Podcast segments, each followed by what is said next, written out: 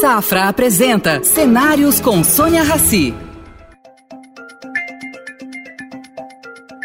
Wilson, prazer ter você aqui no Cenários, que é um projeto entre o Estadão e o Banco Safra. Eu sei prazer que o é teu tempo está curto, está curto. Iniciativa privada, o tempo é mais curto. E obrigada por abrir espaço nessa agenda. Queria começar. Muito obrigado pelo convite. Queria começar com uma pergunta que, enfim, circulou muito no fim do ano passado e hoje parece uma outra realidade. Vai faltar energia? Energia elétrica, você disse? Exatamente. Não, de jeito nenhum. Acho que até o ano passado nós vivemos, Sônia, o eu diria assim, o ano hidrológico mais seco da história, em 91 anos que a gente mede. E você vê que nem no ano passado, que foi esse pior ano, nós tivemos é, qualquer tipo de problema. Então, o, Brasil hoje é um país muito diferente daquele que a gente. Talvez a gente tenha um, um trauma de 2001, né, porque tivemos aquele racionamento, mas esquecemos que na época, 95% da energia elétrica brasileira era gerada por hidrelétricas e só 5% com outras fontes, notadamente termoelétrica. Hoje, hoje mais de 20, cerca de 20% da geração brasileira é termoelétrica. Aliás, as termoelétricas que foram feitas depois que a gente teve aquele problema. Então, hoje o Brasil teve uma diversificação importante de fontes. Eu falei da hidrelétrica, era 95%, hoje é 63% das nossas fontes são hidrelétricas. Então, além Quais são as outras? Quais são as outras? Nós temos basicamente, assim, hoje 63%, como eu falei, de energia hidrelétrica, algo como 2% de nuclear, mais uns 20% de energia térmica a gás natural, óleo combustível e óleo diesel e, e muito pouco de carvão. E o restante, que, é, que é a coisa que está mais crescendo no Brasil hoje, é eólica, que tem mais de 10%, e é solar, que está crescendo fortemente. Então, nós temos uma grande diversificação, razão pela qual a nossa dependência, óbvio que a gente ainda depende de chuva, porque é a maior fonte nossa, mas não é, não é 95%. Então, eu diria assim, o ano passado foi um ano muito atípico e esse ano está sendo o contrário. Você viu que a gente teve bastante chuva no, no verão, os reservatórios se encheram bastante, então não há risco nenhum de, de, de falta Mas de. Mas isso foi um milagre, Wilson, porque a apreensão Mas... ano passado era tão grande que, enfim, todos os brasileiros ficaram em suspense, né? Não, não foi um milagre, né? Veja, a gente teve, tem, tem um custo você é, despachar as termoelétricas. Despachou todas as termoelétricas por um tempo muito grande. Então, é, é, e elas foram feitas exatamente para isso, tá certo? O que acontece é que a repercussão, o, preço para a população, o custo para a população é muito elevado. As contas de luz aumentaram bastante o ano passado, de uma forma atípica, muito mais do que a inflação, porque você teve um despacho continuado aqui, eu diria assim, praticamente nove meses do ano, com todas as térmicas funcionando a plena carga. Isso, é, esse é o custo que a gente tem é, da dependência. Agora, de novo, nós não, não é uma dependência, é, assim, irresponsável, porque, na verdade, como você mede volumes, afluência de água, de chuvas, há muito tempo, você tem uma média esperada. Nós tivemos no ano de 2021 um ano, como eu falei, atípico, muito atípico. Ou seja, o, o, as chuvas que começam normalmente em novembro né, foram muito fracas e se estenderam aí ao longo do ano inteiro. Uh, Wilson, você passou praticamente toda a sua vida dedicada ao setor de energia elétrica, né? Passou por várias fases, inclusive eu lembro quando você saiu da CPFL, você falou que ia dependurar as chuteiras, que você ia comprar três pianos e se aposentar, né? porque você gosta de tocar piano. De repente, você foi, aceitou o convite para ser presidente da Eletrobras. Tá? E você colocou a estatal em um ritmo de privatização que está aí até hoje, esperamos que saia logo. E aceitou outro convite que é para era é transformar a, uma ex-estatal, a BR, a BR Distribuidora, agora chamada Vibria. Me conta um pouquinho de como é que funcionou a sua cabeça nessas transições. Bom, eu acho que a primeira, né, Sônia, é, no caso da CPFL, eu já tinha ficado, eu já estava na companhia, no grupo, há 18 anos. Né? aliás, ao mesmo tempo que eu fiquei na CESP antes da CPFL. Então, eu diria assim, meus ciclos de 18 anos, aí foi o segundo, eu entendia que a companhia já tinha, já, já eu, eu, quando entrei na CPFL, ela valia um bilhão de reais, nós fizemos o IPO, crescemos a área de geração, comercialização, energia renovável. E, e depois de 18 anos, essa companhia se transformou na, na, na, empresa privada mais valiosa brasileira, inclusive valendo mais do que a própria Eletrobras. Aliás, bem mais, no caso. Então, eu, eu achei que eu, o meu, naquele momento, eu já estava com uma perspectiva, era conselheiro de algumas empresas, e, e, e entendia que, até no meu momento de vida, eu estava com 57 anos, que, que a carreira de conselheiro era uma carreira que me interessava muito. Eu presidia o conselho da BIDIV, eu estava no conselho da VEG, tinha outros convites, então foi uma coisa conveniente para mim naquele momento. Porém, eu anunciei isso em abril, e em junho eu recebi um convite que é quase uma convocação. É, o presidente da República, então, nos, junto com o ministro de Minas e Energia, me, me, me chamando aqui para eu dar uma contribuição ao governo é, num momento muito crítico da Eletrobras. A Eletrobras, que eu falei que é a maior empresa de energia da América Latina, a, a Eletrobras, assim, que é na época praticamente um terço da geração brasileira e metade da transmissão, com mais 7% da distribuição, valia um quarto da CPFL, que era muito menor do que ela, muito menor. Então, quer dizer, naquele momento a companhia tinha uma dificuldade muito grande, financeira principalmente, tinha um conjunto de obras é, elevado que ela não conseguia tocar, Belo Monte, Santo Antônio, Giral, enfim, várias linhas de transmissão. É, nós tínhamos várias SPS, 178 à época, praticamente 100 delas com, com, com dificuldade de seguir os seus planos. Então eu aceitei esse, esse, esse desafio, esse convite, foi uma coisa surpreendente. É, eu achava, é, fiquei encantado com, com o projeto nós pudemos dar uma contribuição importante, é, salvamos a companhia. Né? Hoje a companhia, eu acho que ela está assim é, muito próxima da privatização, mas ela só pode ser privatizada, só pode ser privatizada, só podemos pensar na privatização, porque ela veio de um valor de 9 bilhões, hoje deve valer algo próximo a 60, 70 bilhões de reais, que é o mesmo valor de quando eu saí há um ano atrás. Ela reduziu o seu quadro a menos da metade, ela, ela privatizou toda a atividade de distribuição, eram sete distribuidoras é, no, no, Brasil, estaduais. Ela vendeu, daquelas 178 espécies, vendeu 100. A, a, relação de dívida líquida que ela tinha, que era nove vezes a sua geração de caixa anual, caiu para uma vez. Então, é uma, é uma outra companhia, e, e reconhecida pelo mercado, é, não só pelo valor atual, mas pelo potencial dela. É uma empresa muito grande, é uma empresa de energia renovável, 96% do que a Eletrobras tem no seu portfólio de geração é renovável, é uma das maiores do mundo. Então, eu acho que ela tem um potencial grande de crescer é, no Brasil, o Brasil tem uma perspectiva de crescimento, e em outros países. E aí, quer dizer, evidentemente, eu, eu trabalhei na companhia quase cinco anos, essa foi a jornada de cinco anos, entendia que ela estava terminada, talvez eu não, eu não via, pelo menos naquele momento, pessoalmente, uma condição de haver essa privatização, e eu me encantei muito com o projeto que eu fui convidado, que é o projeto da da antiga BR distribuidora, como você falou, é, se transformando na Vibra Energia. Então, é uma companhia líder na distribuição de óleo combustível, né?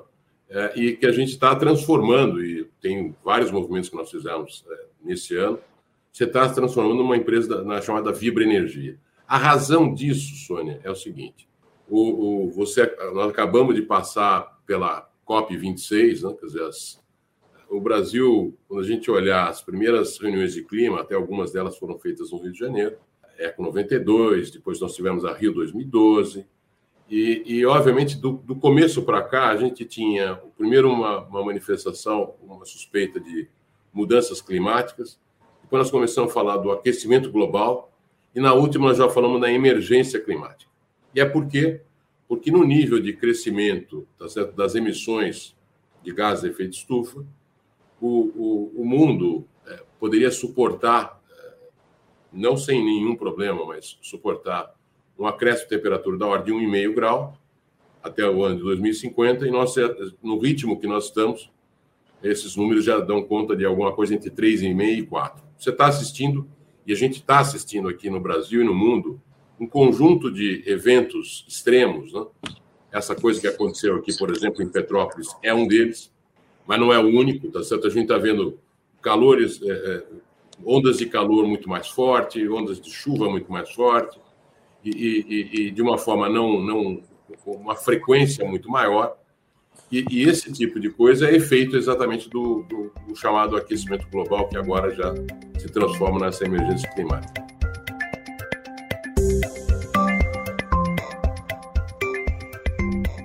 Posso fazer uma provocação aqui? Pode, claro. Você, é, quando você saiu da Eletrobras, o governo parecia, não sei se era fato ou não, está desacelerando um pouco o processo de privatização. E assim que você saiu, é, com todas essas informações, ele saiu porque o governo Bolsonaro não vai privatizar, é, é por isso que ele foi embora. Enfim, houve um, um, uns rumores desse tipo. O que, que aconteceu? O governo Bolsonaro fez o contrário, realmente colocou em pauta a privatização da Eletrobras de uma maneira mais firme. Você acha que essa sua saída impulsionou essa maior vontade do governo em privatizar eu, estatal? Eu, eu, acho que essas coisas acontecem. O, eu falo que a, os processos de privatização, por exemplo, dentre outras coisas, são processos que, que, que obviamente não são. A gente não está, eu diria assim, acostumado, isso não era parte da agenda dos últimos governos. Recomeçou com o Temer exatamente com as privatizações que nós acabamos fazendo na própria Eletrobras, de distribuidoras, então era uma agenda complexa. Eu aceitei o convite para continuar na Eletrobras no governo Bolsonaro, porque o ministro Paulo Guedes, o próprio ministro Bento, colocaram sempre em perspectiva a prioridade das privatizações. O, o Paulo Guedes, numa, numa, privatização bem mais ampla, e o ministro Bento, exatamente o, o meu projeto da Eletrobras. E o governo trabalhou pra, por isso. Veja, nós chegamos a fazer um novo projeto de lei. Nós esse projeto de lei foi encaminhado no dia 5 de novembro. Pessoalmente, nós tivemos lá com o próprio presidente, ao, ao ex-presidente da Câmara, Rodrigo Maia. Mas ele ficou mais um ano sem nenhum relator. Quer dizer, parecia que não se movia no, no âmbito do, do, legislativo. Porém, o governo foi, continuou é, interagindo com as duas casas. É, eu sou prova disso, nós tivemos várias vezes na, na, na, Câmara, no Senado, tentando aperfeiçoar o processo, o projeto que acabou culminando com, esse, com essa medida provisória. O, o, há uma coincidência aqui, Sônia, que é o seguinte: há uma mudança na liderança das duas casas. E, e, e talvez eu tenha, tá.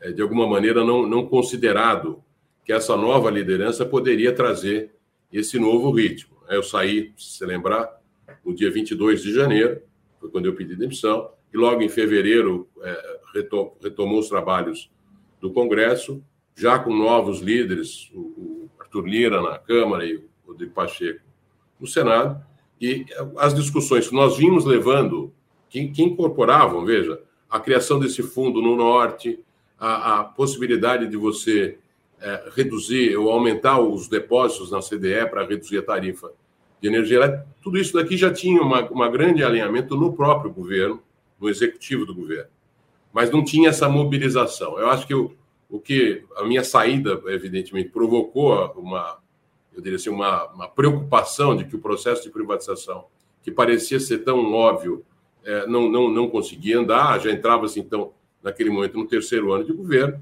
e eu acho que essa, a, a saída acabou sendo, de alguma maneira, um gatilho para que essa discussão ficasse em mais alto nível, tendo um compromisso aí já o, o governo com uma liderança maior é, nas duas casas, com capacidade de aprovar os, o, esse projeto e, no caso, uma medida provisória. Aí você conseguiu fazer mais rápido. Por razão pela qual eu acredito que a gente tenha, sim, e eu espero que aconteça agora, essa privatização. Eu estou muito feliz com isso, quer dizer, e, e feliz porque contribuir para que isso chegasse nesse ponto, e de outro lado, porque estou agora numa, numa missão, como eu falava antes, é, ligado a esse tema climático na, na dita transição energética.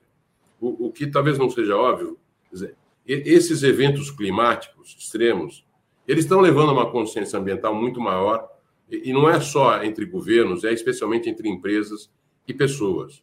Então, a transição energética ela vai ocorrer, ela já está ocorrendo. O ritmo que, que essas coisas vão acontecer é, nos diversos países do globo são diferentes. O caso brasileiro, inclusive, é particular, viu, Sônia? Porque nós somos, hoje, uma, um dos, o, o, mundo gasta muita, emite muito gás de efeito de estufa para produzir energia elétrica. Como eu falei, no, nosso, no caso brasileiro, quase 85% das nossas, da nossa geração de energia elétrica é renovável. Isso no mundo é, é na casa de 22, quer dizer, nós somos três a quatro vezes mais é, renováveis e não poluentes. Do que o mundo inteiro para aquilo que é a, a, fonte da maior emissão, que é a geração de energia elétrica. A segunda fonte importante, relevante, é do transporte, quer dizer, os veículos leves, médios, veículo de carga, etc., que, que o mundo também é, consome muito diesel, principalmente. Você vai para a Europa, os próprios carros leves são a diesel, etc. E o caso brasileiro é um exemplo espetacular de novo, porque a nossa gasolina tem etanol, tem uma mistura de de 27% de etanol. Nós temos uma frota flex de 60%, que está usando etanol agora, direto, né, por razão dos, do aumento dos preços do petróleo. O nosso transporte de carga, que tem diesel, mas tem biodiesel também. Então, o nosso consumo, assim, aí no, também nos veículos, é, o quilômetro rodado nosso tem 20% menos emissão, fruto da nossa boa e ótima experiência no que diz respeito ao uso de biocombustível. Agora, e aí, Wilson, você... isso que se enquadra, só, Sônia, só para fechar, com o desafio que eu tenho lá na Vibra. Dizer, nós somos a maior distribuidora de combustíveis do Brasil, estamos aqui. Essa mudança não é uma mudança só de nome, é a mudança também de, de, de abrangência do que a gente vai fazer. Dizer, a gente já é um fornecedor de energia, porque combustível é energia, mas nós estamos criando uma, o que eu chamo de plataforma multi-energia. Com quais energias? com as energias que vão ser necessárias para a transição energética. Nós queremos estar à disposição do Brasil, dos nossos é, clientes, para poder é, suportar e, e apoiá-los na transição energética deles no momento em que ela vier a acontecer. E é por isso que a gente está, um, criando uma plataforma com a Copersucar de, de etanol, para aumentar a competitividade do etanol e, e criar, criar uma, uma perspectiva de crescimento desse combustível. Segundo, nós entramos, o Brasil já tem hoje um processo bastante acelerado de, de migração de consumidores para o mercado livre de energia elétrica. Nós, ao, ao comprarmos a Targos e a Comerc, é, que são duas comercializadoras, nós criamos a maior comercializadora de energia elétrica no mercado livre brasileiro, já, com, com um, um, pipeline de cerca de 2 mil megawatts de geração nova, renovável, solar e eólica, está em construção. Nos próximos três a quatro anos, nós vamos colocar isso em operação, com o recurso que a gente aportou nessa companhia. Nós também estamos desenvolvendo uma parceria muito interessante é, para extrair gás metano, é, bio, chamado biometano, é, a partir de vinhaça de, de cana-de-açúcar. Então, aqui até uma sinergia muito importante com o nosso negócio de etanol. E, e esse biometano é o, é, o, assim, é o biogás, é um gás que não é de origem é, mineral, né, como, como o caso do petróleo, mas sim de origem é, é, vegetal, a partir da, da vinhaça. E nós ainda tivemos aqui uma experiência muito interessante recentemente, ao, ao viabilizarmos uma, uma fábrica, uma nova, uma chamada biorefinaria, na Amazônia, onde a gente vai fazer, onde o, o empreendedor vai vai plantar palma, cerca de 120 mil hectares, em áreas biodegradadas da Amazônia, e a partir da palma nós vamos produzir o chamado diesel verde e, e o combustível sustentável da aviação. Isso em quatro anos. Então, nós somos o off-taker, nós somos o tomador de todo o volume que essa nova biorefinaria... Isso não existia antes da sua entrada, Wilson? Isso, nada disso existia, tudo isso foi constituído aqui, essas parcerias, essas esses M&As, nessas aquisições, essas formações de joint ventures, nos, é, é, aliás, essas todas nos últimos seis meses. Eu tô, aliás, eu quero te dar parabéns pelo melhor EBITDA da história da ex-BR Distribuidora, que foi anunciado agora recentemente. Realmente, em um ano, a empresa já partiu para transformações profundas. É, e... eu acho que aqui tem uma vantagem, Sônia, dessa chamada privatização. Veja só. A BR, a antiga BR, há cerca de dois anos atrás, era uma empresa estatal, foi feita a privatização através do mercado de capitais, foram três operações, né, um IPO e dois follow-ons, eu próprio pude liderar esse... Que é a mesma fórmula da, da Eletrobras, mas... Igualzinho, né? igualzinho. E, e, foi uma coisa espetacular para... Veja, só o nosso follow-on, que foi agora em, em, no dia 30 de junho, ele, é, nós tivemos 26 bilhões de reais de oferta e a Petrobras pôde vender por quase 12 bilhões a participação que tinha de 37%. Então, ela valorizou tremendamente a sua, a sua participação ao longo do tempo, capturou, então, a vantagem da privatização que aconteceu no segundo movimento. O que, que eu acho que é legal falar, né? até porque esse EBITDA é resultado do momento da privatização, que aconteceu há cerca de dois anos atrás, e todo o esforço que a companhia fez ao longo desse período para se transformar. Veja só que coisa interessante. Em dois anos atrás, ela era a empresa de maior custo do setor e de menor margem. Em dois anos, né, e eu estou acompanhando esse último ano, ela reduziu o quadro de empregados de quase 5 mil pessoas para 3.400. Ela mudou completamente todo, estabeleceu um novo processo de gestão da frota de veículos. São 6 mil caminhões que operam cerca de 10 mil é, é, motoristas. Eu, eu gosto de brincar, eu assim, não sei se vocês têm ideia, assim, essa companhia opera 24 por 7, a cada hora, Sônia, ela dá mais de uma volta à Terra inteira, mais do que 45 mil quilômetros por hora com esse conjunto de veículos. Então, é uma empresa de logística, atende o mercado inteiro brasileiro. Às vezes as pessoas não têm ideia. Eu falo assim, a distribuidora é aquela que fica com a menor parte do, do, do preço do combustível, algo na casa de 2,5% a 3%. Mas se não tivesse a distribuidora e a rede de postos, o Brasil tem 13 refinarias. A Petrobras está hoje no, momento de fazer as privatizações, já privatizou duas das 13. É, e, e, você, o combustível, na verdade, ele é produzido pelas distribuidoras, misturado, etc., e distribuído para 40 mil postos.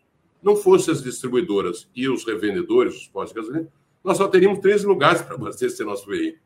Então, as distribuidoras fazem esse trabalho de tornar o combustível mais próximo. Brinco até, nós, nós somos a maior rede, são 8.200 postos, eu falo assim, olha, são as 8.200 melhores esquinas que a gente tem no Brasil.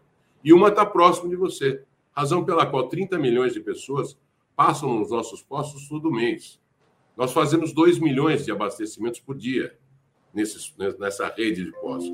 Então, Não, é uma atividade. São impressionantes, Wilson. Os números são assim, colossais. São astronômicos, né? Astronômicos. As pessoas não têm ideia.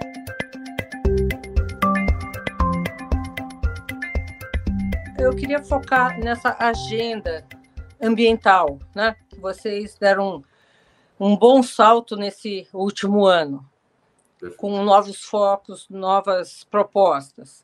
Essa agenda ambiental, uh, para uma empresa como a ex-BR Distribuidora e agora privatizada, eh, com rumos novos e, e Vibra, você consegue fazer um passo muito grande nos primeiros anos, porque não existia nada disso. Daqui para frente, desse ano para frente, como é que você vê essas iniciativas? Tem ah, mais acho... novidade? Como é que funciona?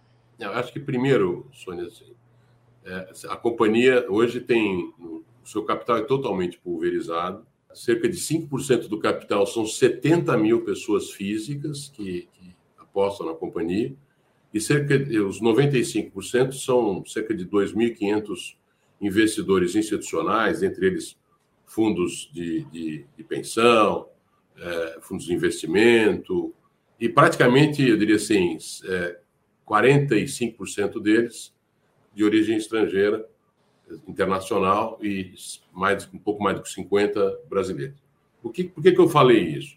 Porque um, um corporation hoje e uma empresa listada como é a, a, a Vibra Energia, o nível de liquidez que ela tem, dada a pulverização do seu capital, os investidores eles, eles olham fortemente. É só se olhar, por exemplo, nós temos aqui o BlackRock como um acionista relevante com mais de 5% da companhia.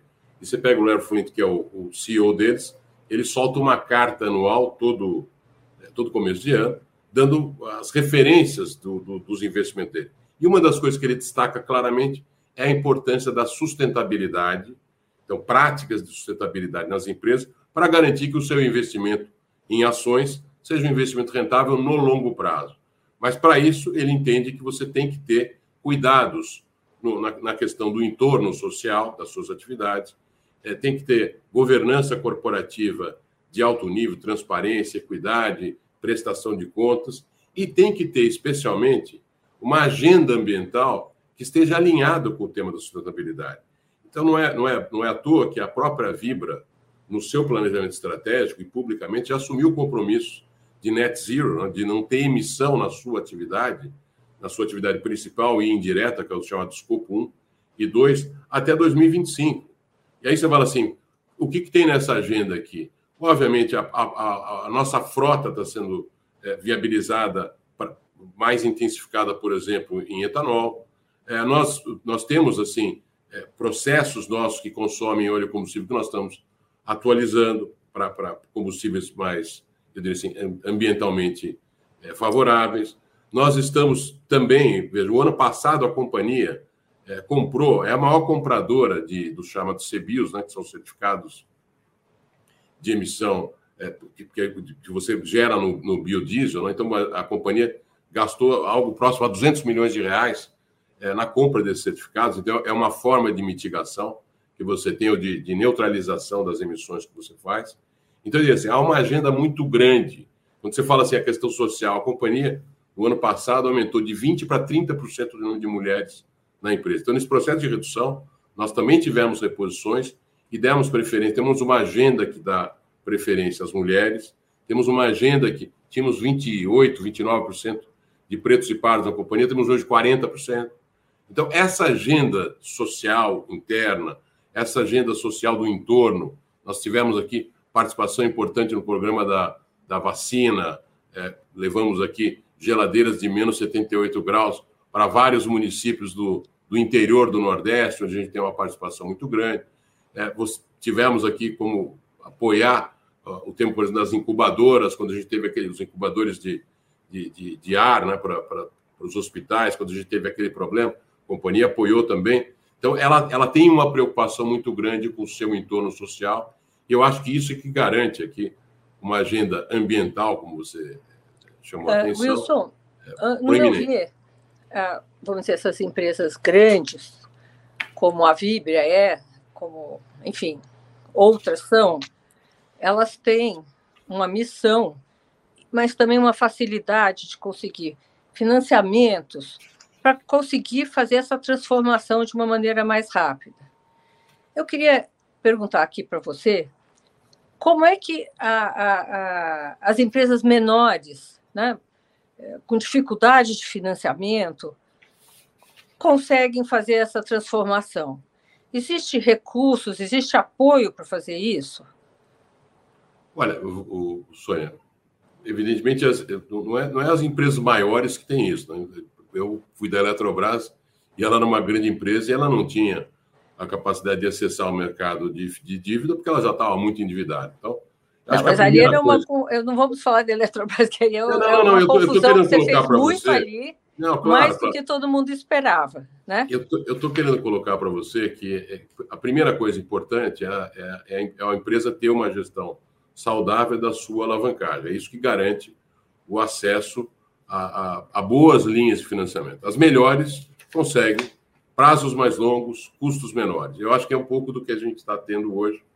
Evidentemente que um, um, num momento em que você tem um processo de crescimento econômico, está havendo uma consolidação no Brasil. Eu acho que isso, de alguma maneira, nos, nos beneficia. Quer dizer, nós estamos fazendo várias transações. Todas as transações que nós falamos aqui elas têm financiamento, nós conseguimos acessar esse financiamento. O Brasil hoje, se você olhar o Brasil de 10 anos atrás, qualquer coisa nesse caminho você tinha que acessar exclusivamente BNDES. Hoje nós já temos financiamentos do sistema privado em, em prazos é, mais, mais longos, com custos mais competitivos. Isso é competição, tem que gerar mais competição. As companhias menores têm linhas também de, eu diria assim, de, de financiamento e, e vão conseguir ser mais eficientes, ter, ter linhas mais longas ou com custos menores, na medida que sejam mais saudáveis. Né? Eu diria assim, os processos de crise têm esse problema. Eu, eu ouço muito, Wilson, assim, projetos pequenos que podem ser replicados, né? Ah, com dificuldade de financiamento. Eles podem ser replicados se tivesse a, uma, uma, uma, maior exposição à mídia, talvez, enfim. É um, é um, esse, esse é um, um termo que eu gostaria de desenvolver ao longo do tempo. Mas o, o, o que eu estou percebendo agora é que o Brasil tem sim muitas iniciativas, principalmente na iniciativa privada, rumo ao programa ESG. Quem não entrar nesse programa vai ficar de fora, não há dúvida sobre isso. E nós estamos engajados nisso.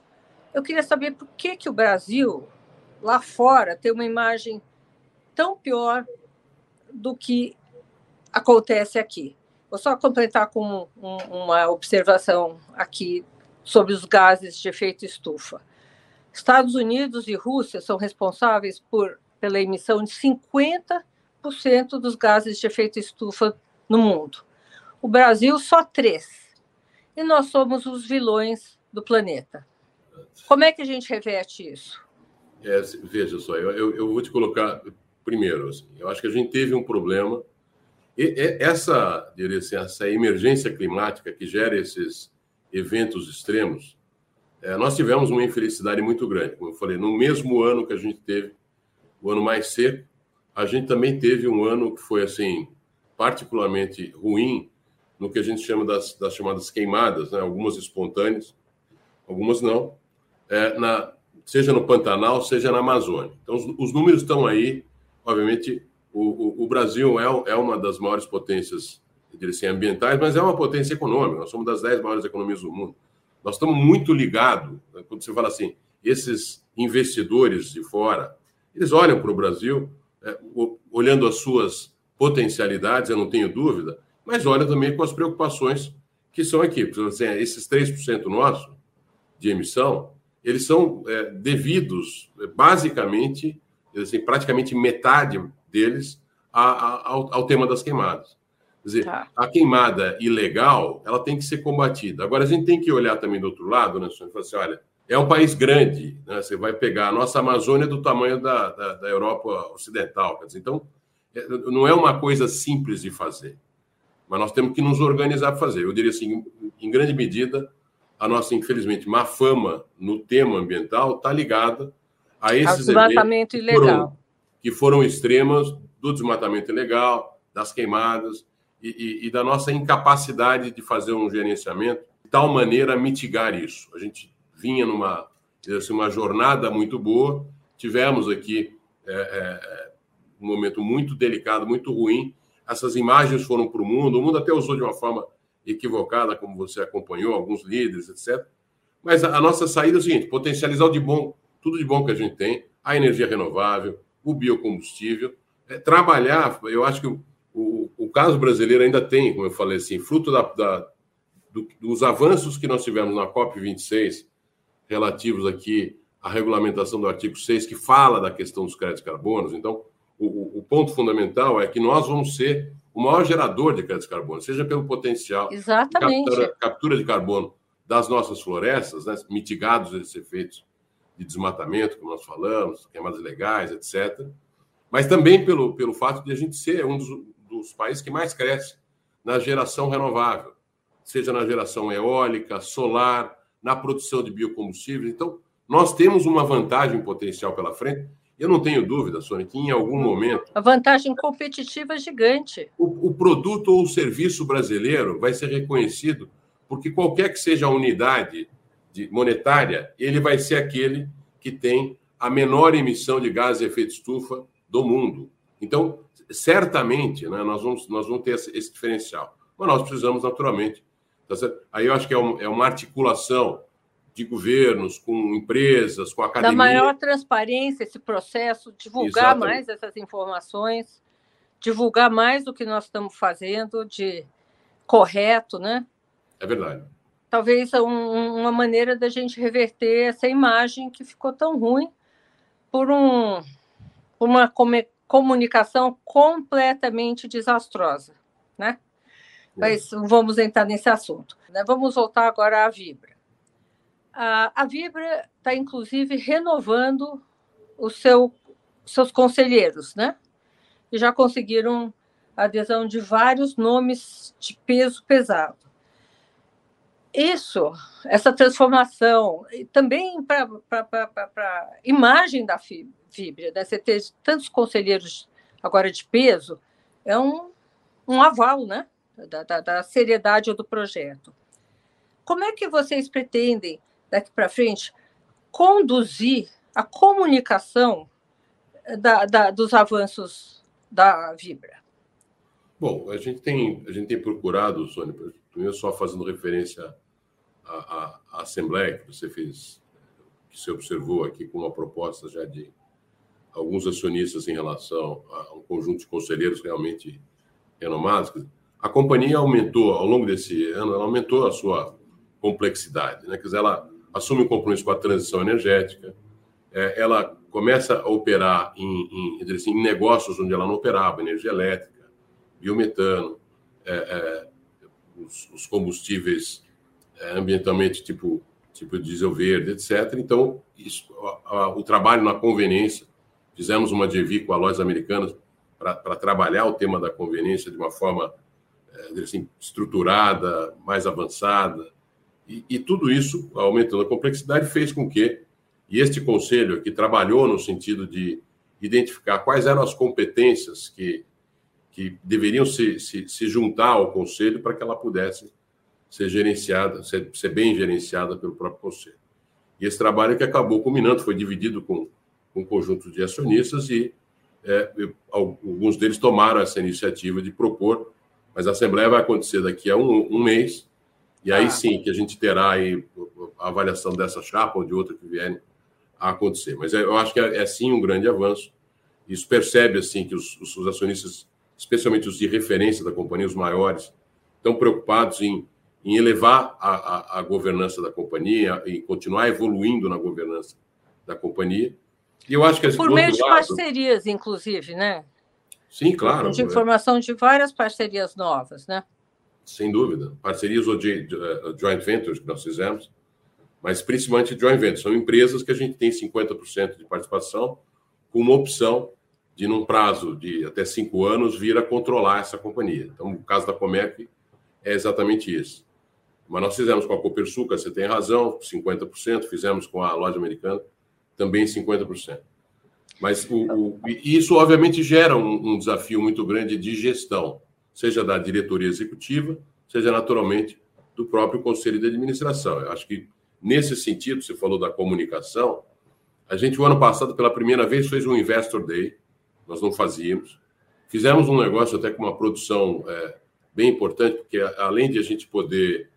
É, fizemos de uma forma mais didática, usando esse momento aqui que a gente fez no estúdio de, de gravação, com bastante recursos audiovisuais, disponibilizamos isso na nossa, página de relação com investidores e temos feito com uma frequência maior, é, é, naturalmente, reuniões com os investidores ou eventos que, que compartilham as nossas visões.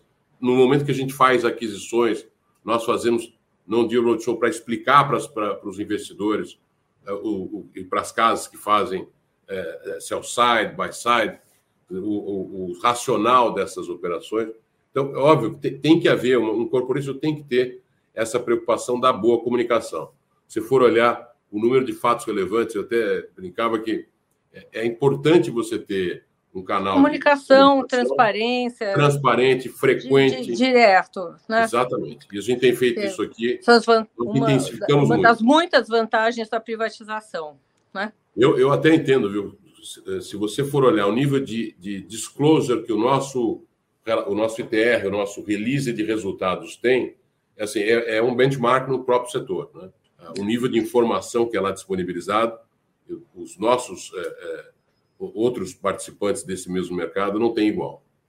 Wilson, já estão aqui me bipando que eu preciso terminar Passa a entrevista, já passei muito, adorei a conversa e queria finalizar com uma pergunta que é uma curiosidade. Já que você não vai se aposentar tão cedo, que, que você vai fazer com aqueles três pianos que você comprou para sua aposentadoria há quase nove anos atrás? Na verdade, eu já tinha dois, viu, Sônia? Eu comprei Você um já terceiro. tinha dois? Já tinha. O que eu vou ter que fazer agora, infelizmente, é comprar um quarto. Porque eu agora, tô, você está aqui, no, eu estou no meu apartamento aqui, no, que eu alugo aqui no, no Rio de Janeiro, e aqui não tem. A, paixão pelo piano continua igual. E, e, e, eu vou até te dizer com uma felicidade assim, que a minha...